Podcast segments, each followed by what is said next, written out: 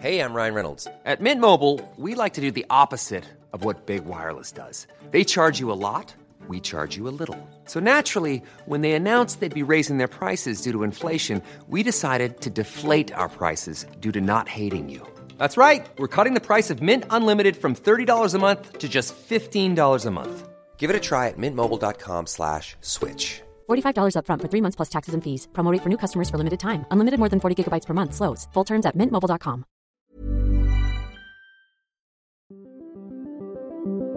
Qu'est-ce que j'ai dit à, Elon Musk? Vous voulez venir en Europe? On va avoir des règles et les voilà. Il faut que nous ayons un cloud souverain. La tactique TikTok, opacité, addiction et ombre chinoise. Est-ce qu'on est en train de vivre une révolution? Moi, ce que je dis, c'est que la révolution a déjà eu. L'IA est déjà là, elle est déjà omniprésente absolument partout, et le monde ne s'est pas effondré. Signaux faibles, le podcast de siècle digital qui décode l'actualité du numérique.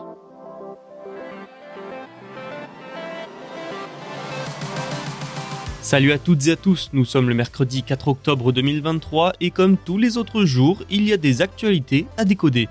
La première, c'est Netflix qui envisage d'augmenter les prix de ses abonnements, oui, encore.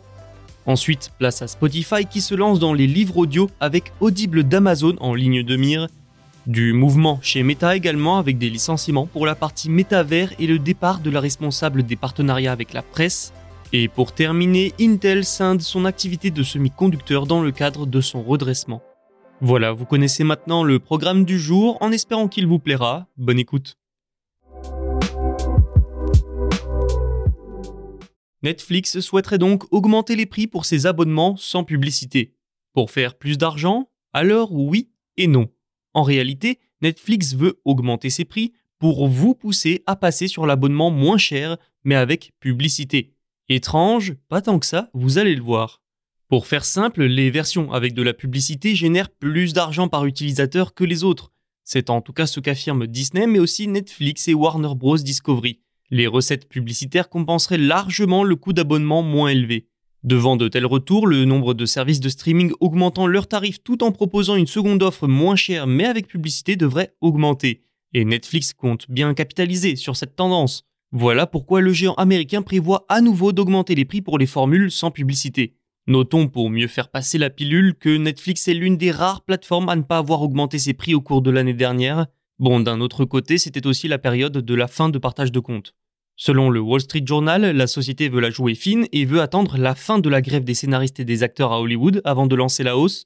Grève qui semble d'ailleurs peu à peu toucher à sa fin, les discussions entre les deux parties avançant. Maintenant, une question se pose. Qui sera touché? Les États-Unis et le Canada seront les premiers pays à connaître cette hausse de prix. D'autres marchés suivront.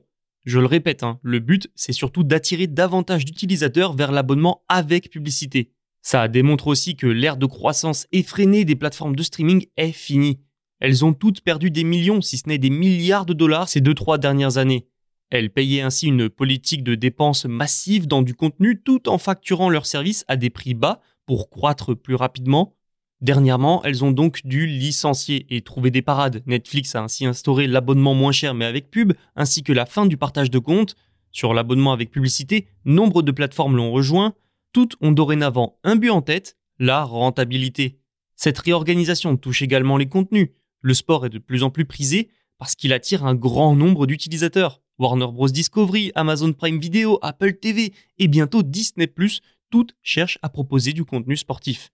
Il faut peut-être maintenant s'attendre à voir les prix des abonnements sans pub des autres plateformes augmenter. Spotify a un nouvel axe de développement, les livres audio. La société de streaming musical a conclu des accords avec les plus grands éditeurs mondiaux. Ses abonnés auront ainsi droit à des écoutes gratuites de livres audio. C'est intéressant parce que Spotify s'attaque ici à un nouveau marché, largement dominé par Amazon avec son service Audible. Les abonnés premium de Spotify au Royaume-Uni et en Australie pourront donc écouter 15 heures par mois de livres audio sans frais supplémentaires. Au-delà de cette limite, il faudra payer 11 dollars pour 10 heures supplémentaires. Les États-Unis devraient également bénéficier de ce nouveau service dès cet hiver. 150 000 livres seront disponibles, dont, selon Spotify, 70% de best-sellers. Après les podcasts, Spotify continue donc sa diversification. Ça entre dans le cadre plus large de la stratégie de la plateforme pour devenir le hub de l'audio Vous voulez écouter quelque chose? Musique, podcast, livre, peu importe? Eh bien vous allez sur Spotify. Voilà ce que veut créer l'entreprise suédoise. Une manière de fidéliser son demi-milliard d'utilisateurs dans le monde et d'en attirer encore plus après une augmentation de ses prix sur plusieurs marchés. Surtout que Spotify cherche désormais la rentabilité encore plus qu'avant parce que, oui, je le rappelle, ce géant de la musique n'est toujours pas rentable. Et il a même perdu un peu d'argent dans le podcasting et a par conséquent réduit ses efforts dans ce secteur pour économiser des coûts. Nous savons aussi que la société versera des redevances aux plus grandes maisons d'édition comme Hachette, redevances qui variera en fonction du nombre d'écoutes.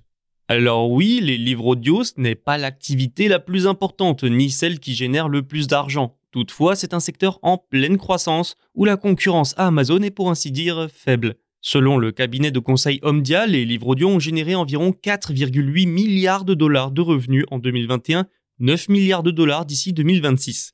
Et le directeur général de Spotify, Daniel Eck, a déclaré qu'il s'attendait à ce que les livres audio génèrent des marges bénéficiaires supérieures à 40%.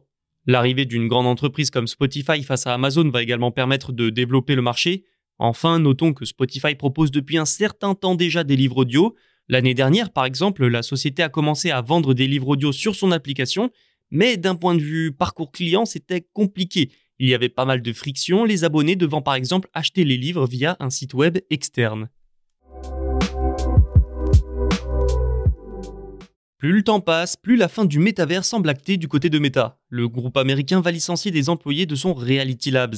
Le métavers, c'est devenu le but ultime de Meta et de Mark Zuckerberg. C'était censé être le futur, quelque chose d'aussi révolutionnaire que le smartphone. Sauf que les mois passant, l'engouement du début est retombé et le métavers est devenu synonyme d'échec. Synonyme d'échec et de gouffre financier. Ce qui a obligé Meta à licencier plus de 20 000 salariés il y a quelques mois. Une branche ne semblait cependant jamais touchée par les licenciements, le Reality Labs. Il s'agit pour rappel de la division en charge du développement du métavers. Mais cette fois, c'est son tour de passer sur le bio. L'équipe en charge de la création des puces maison est concernée. Elle se nomme Facebook Agile Silicon Team et compte pas moins de 600 employés. On ne sait pas combien d'entre eux sont concernés par les licenciements, mais tout ça montre à quel point Meta mise sur le métavers dorénavant. Même si Mark Zuckerberg a récemment affirmé continuer ses efforts dans le métavers, il semble que Meta se dirige malgré tout vers un abandon, ou du moins une mise en retrait de ce secteur. Ces derniers mois, c'est plutôt l'IA qui semble privilégiée par le groupe. Décidément, le métavers ressemble de plus en plus à l'histoire d'un grand échec pour Meta. Quelques mots pour terminer sur le départ de l'entreprise également de Campbell Brown. Depuis 2017, elle était responsable des partenariats avec la presse. Son départ est donc un signal très fort. Les relations entre Meta et la presse sont déjà difficiles. Son service Facebook News va être supprimé. Des conflits ont éclaté entre le gouvernement du Canada, où l'accès aux actualités a même été bloqué. En fait, pour simplifier, Meta délaisse l'information et la presse pour se concentrer sur les réels et les vidéos courtes. Ce départ est un signal de plus en ce sens. Intel a déclaré ce mardi scinder son activité de puces. Le géant américain a l'intention de vendre une participation de sa division de puces programmables, des puces pouvant être reprogrammées après fabrication, utilisées notamment dans la défense et les télécommunications. Cette unité va devenir en partie autonome dès le 1er janvier 2024. Des actions seront vendues dans le cadre d'une introduction en bourse d'ici 2 à 3 ans. Intel conserverait une participation majoritaire. Pat Gelsinger, son PDG, a expliqué que ça permettra à l'entreprise de se concentrer davantage sur son cœur de métier. Et d'un autre côté, cette indépendance doit permettre à l'unité de continuer de gagner des parts de marché. Cette unité, justement, elle représente aujourd'hui moins de 3% du chiffre d'affaires de l'entreprise. Sandra Riviera a été nommée pour la diriger elle a expliqué aux investisseurs vouloir se concentrer sur des industries à croissance rapide comme l'automobile, l'aérospatiale et la défense. Enfin, tout ça arrive en plein plan de redressement d'Intel lancé par son PDG début 2021. Ce dernier espère rattraper ses concurrents dans les puces, des concurrents asiatiques notamment. Pour ce faire, Intel dépense des milliards de dollars dans de nouvelles usines aux États-Unis et en Allemagne, tout en devant en même temps réduire les coûts de 10 milliards d'ici deux ans. Ces derniers résultats financiers semblent toutefois montrer un léger mieux Intel sort peu à peu la tête de l'eau en misant sur l'intelligence artificielle et la reprise du marché des PC. L'entreprise mise aussi sur son activité de fonderie et a annoncé plus tôt dans l'année la création d'une unité distincte de fabrication de puces. C'est déjà la fin de cet épisode. N'oubliez pas de vous abonner pour n'en manquer aucun. Tous les podcasts de Siècle Digital sont disponibles sur siècledigital.fr et les plateformes de streaming. À demain.